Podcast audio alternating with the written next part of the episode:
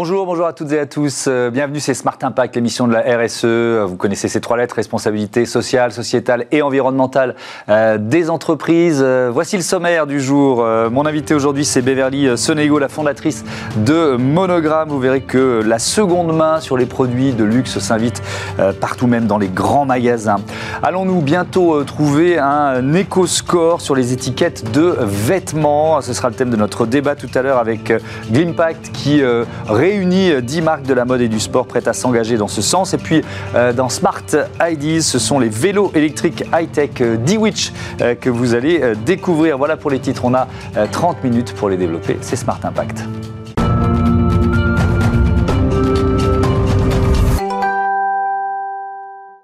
Un Smart Impact euh, spécial mode aujourd'hui à l'occasion euh, des soldes d'hiver, deux thématiques dans l'émission et notamment donc la découverte de Monogramme. Bonjour Beverly Sonego, bienvenue. Euh, vous êtes la, la fondatrice de, de cette entreprise. Votre slogan c'est la seconde main comme premier choix. Ça veut dire quoi? On trouve Qu'est-ce qu'on trouve chez Monogramme? Alors Monogramme, c'est une plateforme digitale qui vend mhm. du luxe euh, haut de gamme, donc de les plus grandes marques de luxe. On, peut retrouver évidemment euh, une majorité de sacs à main, mais également un petit peu de prêt-à-porter, de souliers d'accessoires, et principalement les marques euh, les plus emblématiques comme Chanel, Hermès, Vuitton et Saint-Laurent. Mhm. Et oui, notre slogan, c'est la seconde main comme premier choix, mais ça peut aussi être le luxe accessible à tous ou un luxe décomplexé. On, on ouvre donc le luxe à une plus grande communauté, à des gens qui n'y ont pas forcément accès, en tout cas pas sur la première main. Oui, parce qu'on est, on est sur quelle gamme de prix, quel pourcentage par rapport aux au, mêmes produits neufs Alors par rapport aux produits neufs, vous avez chez Monogramme une décote qui peut aller de 30% jusqu'à 70%. Oui, donc c'est vraiment une décote euh, importante. Vous avez fait le choix d'une distribution digitale, c'est-à-dire qu'il y, a un magasin et euh, euh, du, numérique, c'est ça? Effectivement, moi je viens plutôt d'un modèle retail à la base, donc j'ai ouvert des showrooms, d'abord pour offrir vraiment une vraie expérience luxe à mes clientes. Mmh. On est sur un double modèle de clientes puisque nous avons des clientes qui sont des sellers, donc celles qui vendent des articles, et les clientes qui sont des buyers et qui vont aller acheter des articles. Mmh. Et pour cela, j'avais vraiment besoin d'avoir un point de contact avec elles. Donc ça a vraiment été créé sur un modèle retail. Et puis les années ont passé, mmh. j'ai vu la digitalisation et notamment celle des grandes marques de luxe. Et avec l'arrivée des réseaux sociaux, il était indispensable de digitaliser et donc d'ouvrir une plateforme et un e-commerce. Mmh. Euh, votre rôle, c'est quoi? C'est de vérifier la qualité, l'authenticité euh, des, produits que vous vendez? Bien sûr. Alors on est, euh, on est garant de l'authenticité et c'est indispensable. C'est ce qui fait aussi partie de nos axes par rapport à, de grands concurrents, le fait d'être, euh, d'avoir un showroom dans Paris, mais également, et on va y revenir, un corner euh, aux Galeries Lafayette, nous permettent d'avoir toute, euh, toute l'offre en interne, de pouvoir d'abord euh, vérifier l'authenticité du produit, mhm. le shooter, euh, travailler donc la fiche produit, la description. Donc on a vraiment une traçabilité, et ça c'est très important pour nos clientes, parce qu'on a besoin de les réassurer. La seconde main, c'est quand même quelque chose de particulier. Donc on fait tout ce travail-là qui a une grande importance. Mmh, oui, j'en parlais en, titre, les, grands magasins s'y mettent à la seconde main. D'abord quelques chiffres concernant Monogramme.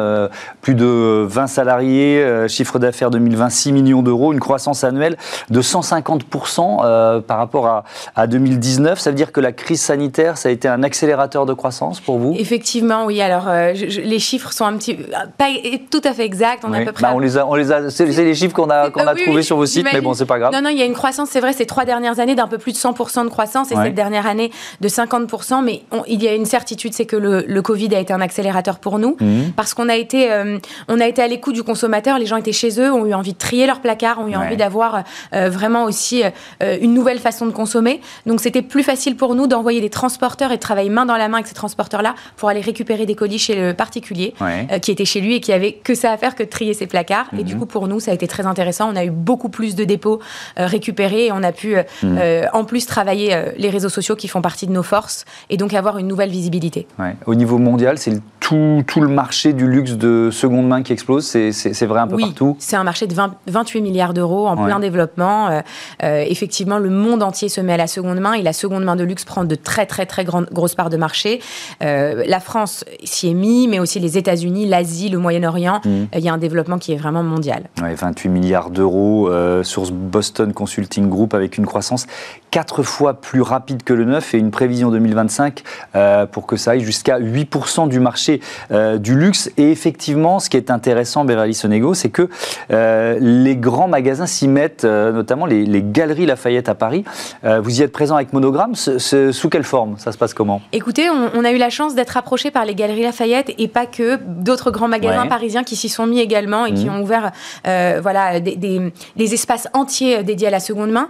les Galeries Lafayette ont eu donc l'envie de réunir plusieurs acteurs de la seconde main, des acteurs de la seconde main sur l'upcycling, sur des marques un petit peu plus euh, jeunes, euh, notamment des marques de jeans, mhm. et puis euh, de proposer à leur clientèle un corner grâce à, l'arrivée de Monogramme, un pour proposer des articles de luxe, donc on a l'exclusivité sur toute la maroquinerie de luxe, et également pour récupérer des pièces que la clientèle Galerie Lafayette voudrait mettre en vente. Mhm. Ça ressemble à quoi? Moi, j'y suis pas encore allé, donc c'est vraiment un espace dédié? Oui, alors donc l'espace s'appelle le Restore, c'est 500 mètres carrés dédié à la seconde main et nous, nous avons un espace de 70 mètres carrés. Mhm. On a recréé vraiment l'espace d'une boutique avec un très joli setup.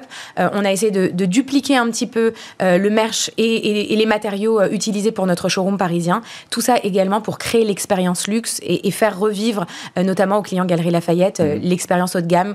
parfois, ils n'osent pas franchir le pas des, grandes boutiques telles que Vuitton ou Chanel.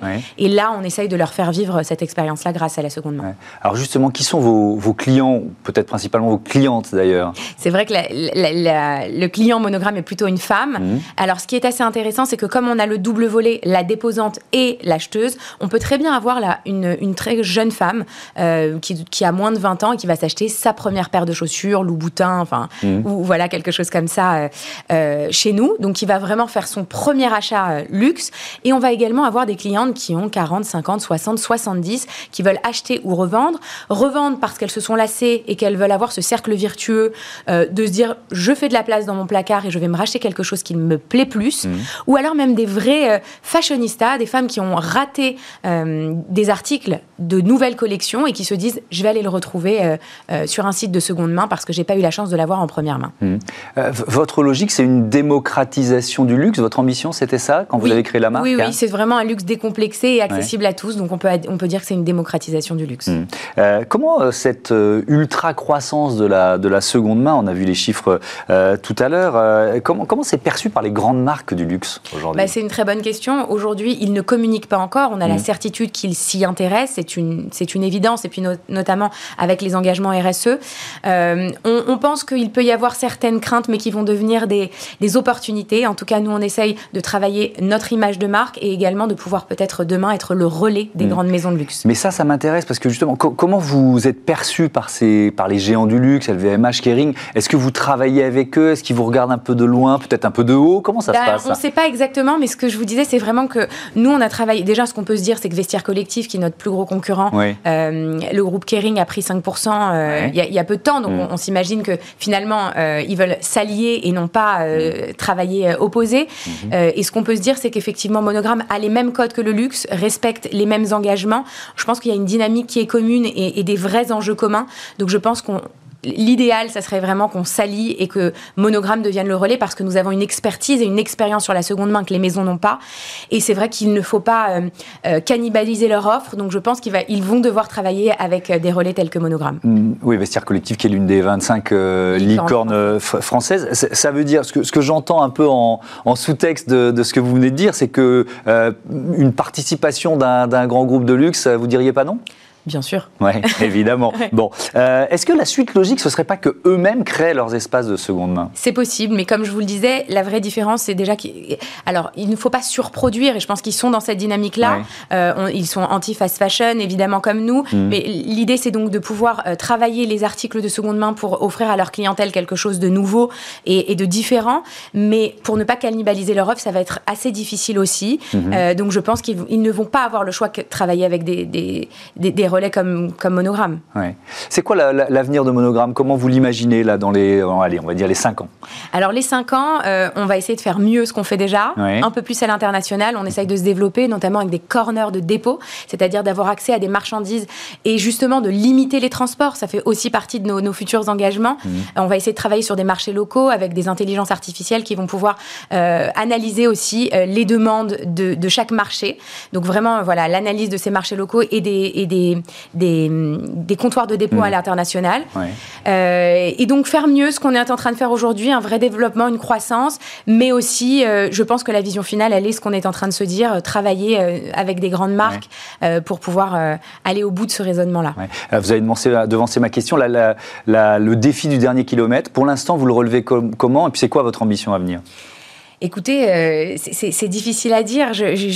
on, se pose des problématiques tous les jours avec l'équipe. C'est vrai que euh, aujourd'hui, on est en train de s'engager, on est en train de, réfléchir en interne à avoir, euh, euh, notamment pour les équipes, mais aussi pour le consommateur. Par exemple, je, vous, je vous donner un exemple tout simple, mais on va mettre en place pour le consommateur la possibilité euh, d'avoir un packaging qui soit différent, qui mhm. soit moins polluant, des, transports en vélo, par exemple, pour les Parisiennes, le click and collect mis en avant.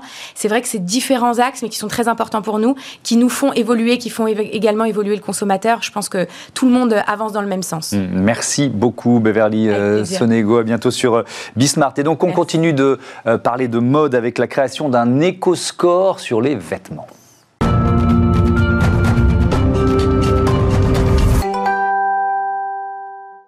Un éco-score donc euh, pour les vêtements. Voilà ce que l'on découvre dans notre euh, débat. Tout de suite euh, avec mes invités, Christophe Girardier, bonjour. Vous êtes le, président de Glimpact. Émilie Berger, bonjour. La responsable impact environnemental chez Camailleux. Alors, Glimpact, c'est quoi votre, votre mission? Vous êtes une start-up? Oui, on est une start-up et on a créé un outil, une technologie mmh. qui a pour mission d'analyser, euh, de comprendre et de développer la performance environnementale des produits et des organisations. Et donc, nous nous appuyons sur une technologie nouvelle mmh. qui rend accessible une méthode très importante, qui est euh, la nouvelle méthode développée par l'Union européenne qui définit l'empreinte environnementale des produits et des organisations de façon globale. Souvent, on réduit l'empreinte environnementale à l'empreinte carbone, donc les enjeux du réchauffement climatique, donc les émissions de gaz à effet de serre. Mais cette méthode nous dit que l'impact environnemental, l'empreinte environnementale, c'est 16 catégories d'impact, dont l'empreinte carbone. Autrement dit, si on reste uniquement sur l'empreinte carbone, mm. eh bien, on passe à côté des deux tiers de l'empreinte environnementale globale. On peut en citer quelques autres. Euh, bon, on va parler de biodiversité, sûrement. Il y a, quoi d'autre Alors, ben, il y, a, alors, il y a effectivement euh, tous les polluants dans l'atmosphère qui ne sont pas forcément des émissions de gaz à effet de serre. Il y a l'utilisation des ressources naturelles, fossiles. C'est deux choses différentes. Par exemple, les métaux rares, mm. c'est un des impacts, l'utilisation des terres agricoles, ce qu'on appelle l'eutrophisation des eaux de rivière ou des mmh. océans, c'est-à-dire la pollution. Les algues vertes, c'est l'eutrophisation, par exemple. Donc, voilà, et cette méthode, elle est très disruptive mmh. parce qu'elle donne un regard complètement différent sur euh, la notion de définition mm. et de portée de l'empreinte environnementale. Et donc vous avez euh, réuni euh, un consortium de marques engagées, il y a Decathlon, Lacoste, Dim, Chantel ou encore Camailleux. Émilie Berger, pourquoi vous, c'est pas la première fois hein, d'ailleurs, mais pourquoi vous vous engagez dans cette idée d'éco-score, d'affichage environnemental? Alors en fait, euh, euh, chez Cameo, ça fait longtemps qu'on réfléchit à, on, enfin, on, connaît, on, imagine les impacts de notre industrie, on en parle beaucoup, on en parle mm. de plus en plus. Euh, donc on a commencé à travailler sur nos produits parmi plein d'autres initiatives, mais voilà, on utilise des matières qui sont plus éco-responsables, moins impactantes. On utilise du coton bio à la place du coton mm. conventionnel, des fibres recyclées à la place des fibres vierges. mais on le fait ça un peu d'instinct, par intuition, et puis parce que là, on a des solutions industrielles Mm. Euh, qui, qui, nous sont proposés. Vous aviez déjà expérimenté un éco-score, c'est ça? Alors, pas, un éco, pas une éco-note. Euh, pas une éco-note. On, euh, on avançait un peu avec, avec l'instinct des, des, solutions. ce que nous permet l'éco-note, en revanche, mm. c'est d'avoir là, comme disait Christophe, un score qui est global. Donc, on évite euh, en passant par du coton bio, d'impacter plus fortement un autre indicateur qu'on n'aurait pas analysé, euh, de, comment dire, de, se fixer des objectifs chiffrés, de se dire, bah voilà, aujourd'hui notre économie c'est ça, demain on va la faire progresser, on peut la recalculer. Donc si on modifie le produit comme ça, on fait baisser notre impact. Oui, c'est un outil de, motivation euh, interne de, pour, de mesure, de mesure, l'entreprise. Exactement, exactement, euh, de d'état des lieux. Où en sommes-nous maintenant avec euh, les efforts que nous avons déjà faits? Mhm. Où sommes-nous arrivés? Comment on se situe sur le marché aussi? Est-ce qu'on est pire? Est-ce qu'on est mieux? Mhm. Et puis surtout, comment euh, vraiment comment, comment on progresse. Euh, on était arrivé à un palier là où on se dit bon bah maintenant que faire On a amélioré les matières, comment aller plus loin Il y a des biais cognitifs importants. On, commençait, nous, à réfléchir sur le transport, par exemple. On sait mhm. qu'on fait produire très loin. on achemine tous ces produits. on se dit ça doit avoir un impact phénoménal.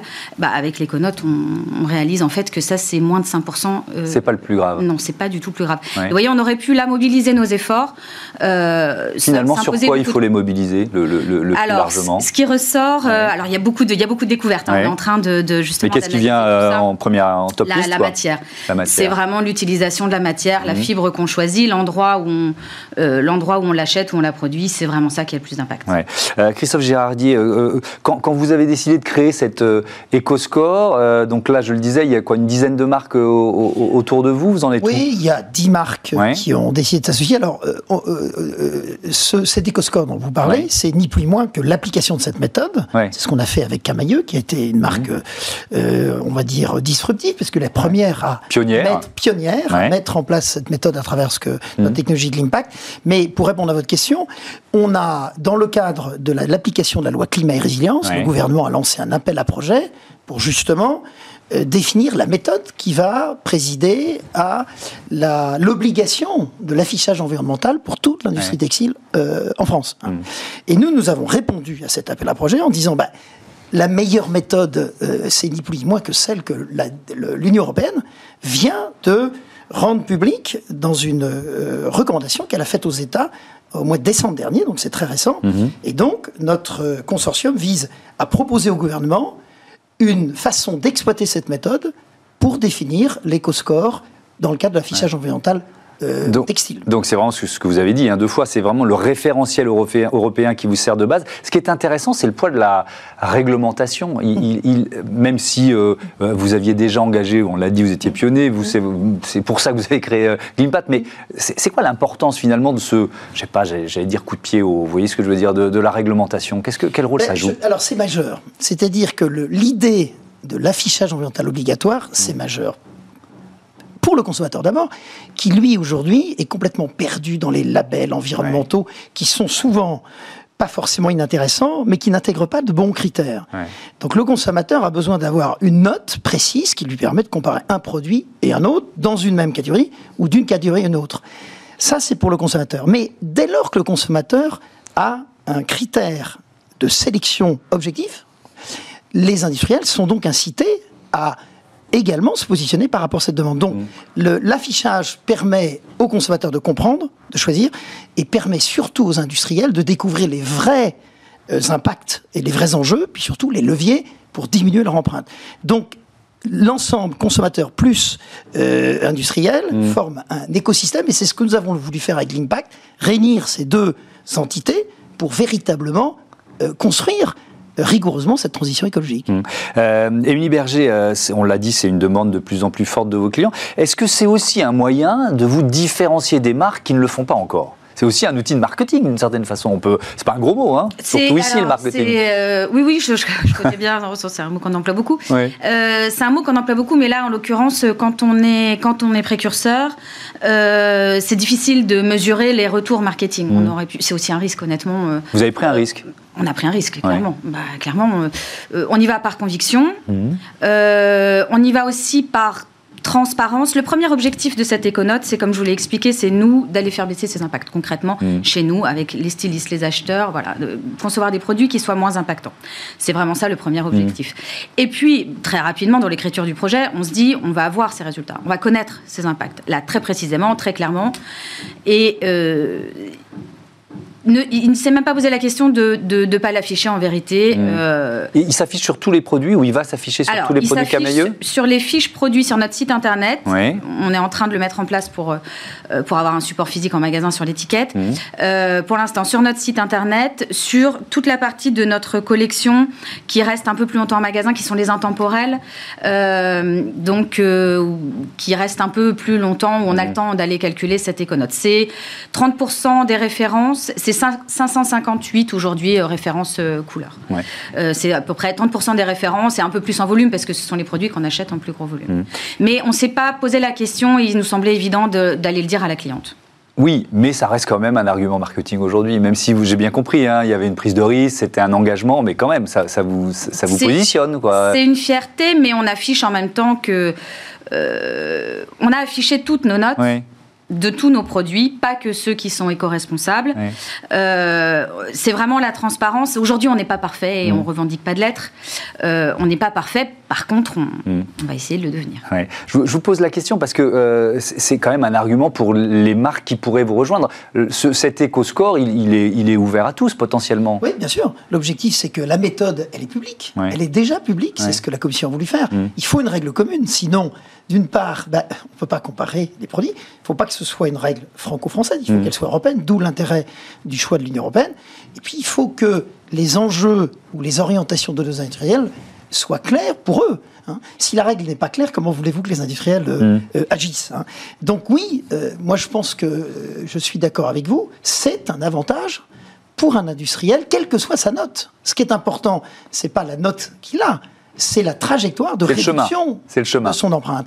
Et c'est ça qui nous intéresse. Hmm. C'est cette la, méthode, c'est d'abord et avant tout un moyen pour les industriels d'objectivement identifier les leviers sur lesquels ils peuvent agir, au-delà du greenwashing. Hmm. Et c'est ça l'intérêt d'une méthode unique, rigoureuse, qui euh, va prendre en compte pas simplement l'empreinte carbone, qui est évidemment très importante, mais la globalité des impacts sur l'environnement. Est-ce que ça veut dire que d'ores et déjà, il y a euh, d'autres marques qui, euh, qui tapent à la porte aujourd'hui?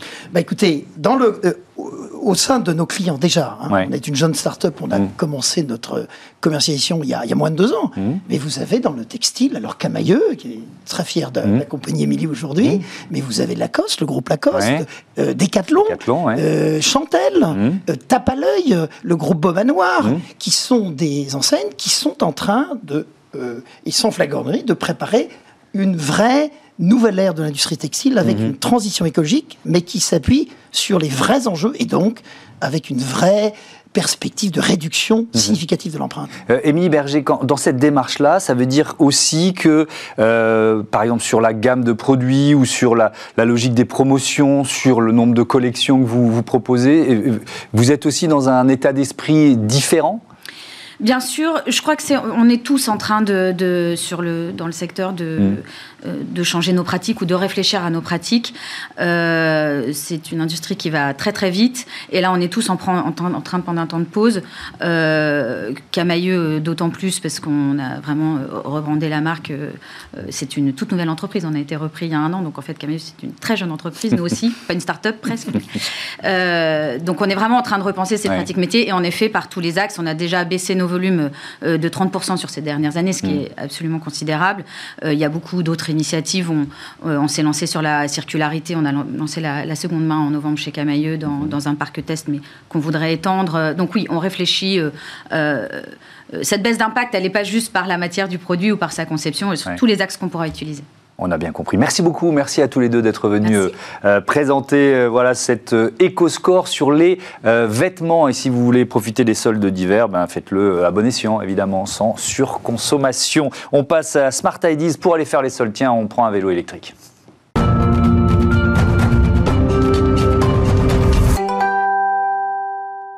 Et dans ce Smart Ideas, j'accueille Christophe Sauvant, bonjour. Vous êtes le cofondateur d'eWitch. C'est un vélo électrique? Qu'est-ce qu'il a de particulier? Euh, Bonjour Thomas, tout d'abord.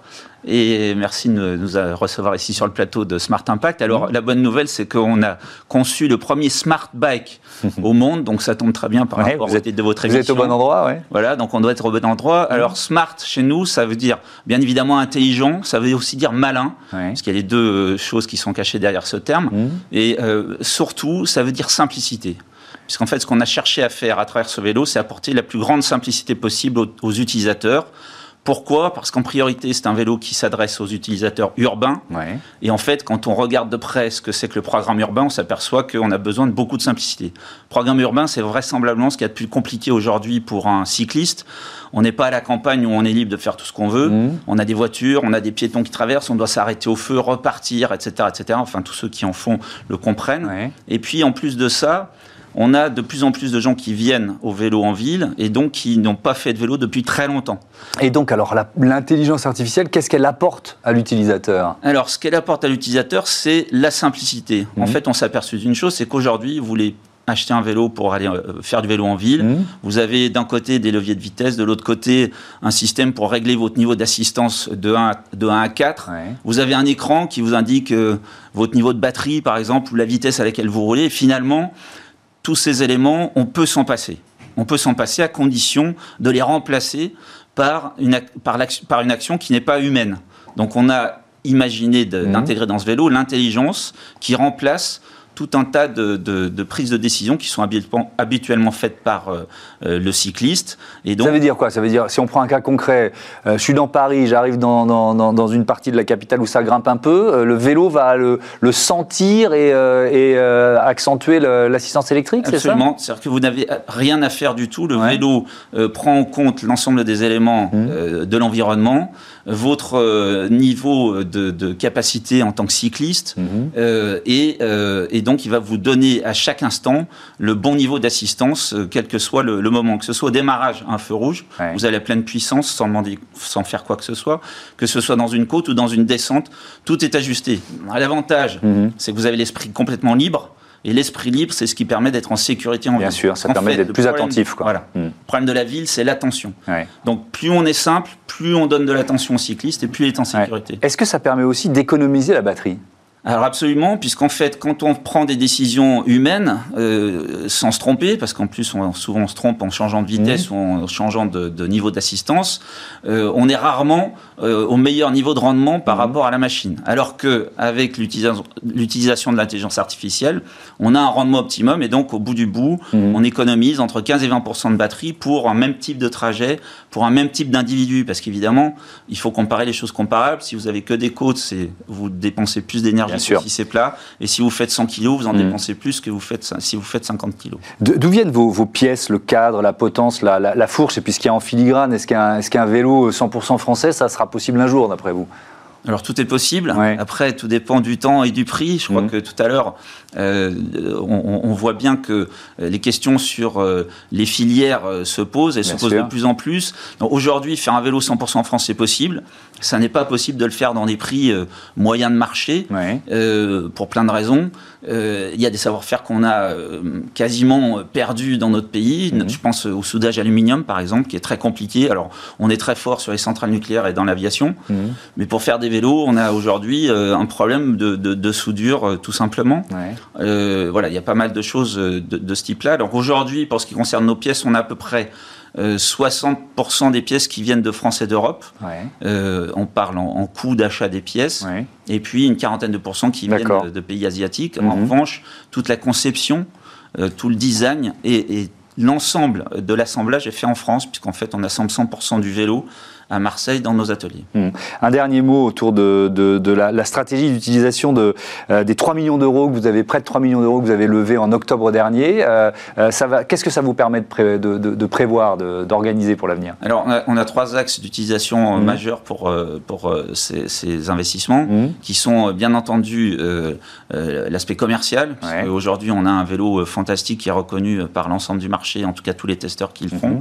et donc, aujourd'hui, il s'agit de, le de le distribuer le plus largement possible. Donc on a besoin d'argent pour le faire, donc on investit euh, le, maximum de cet argent dans, sur ce point-là. Mhm. L'organisation, bien évidemment, qui est à mettre à niveau par rapport à des ventes qui sont en augmentation. Mhm. Et puis la R&D, qui reste euh, bien évidemment un point central chez nous, puisque mhm. puisqu'on est les seuls au monde à faire de l'intelligence artificielle sur un vélo, et donc euh, ça nécessite d'investir en permanence. Voilà, pour faire évoluer encore le produit. Merci beaucoup d'être venu présenter euh, eWitch. Voilà, fin de cette émission. Je voudrais remercier Joséphine Dacoury à la production et programmation avec euh, Carla Perruchon aujourd'hui, Benjamin Michel euh, à la réalisation et euh, Mickaël Fristo au son. Salut, à très vite sur Bismart.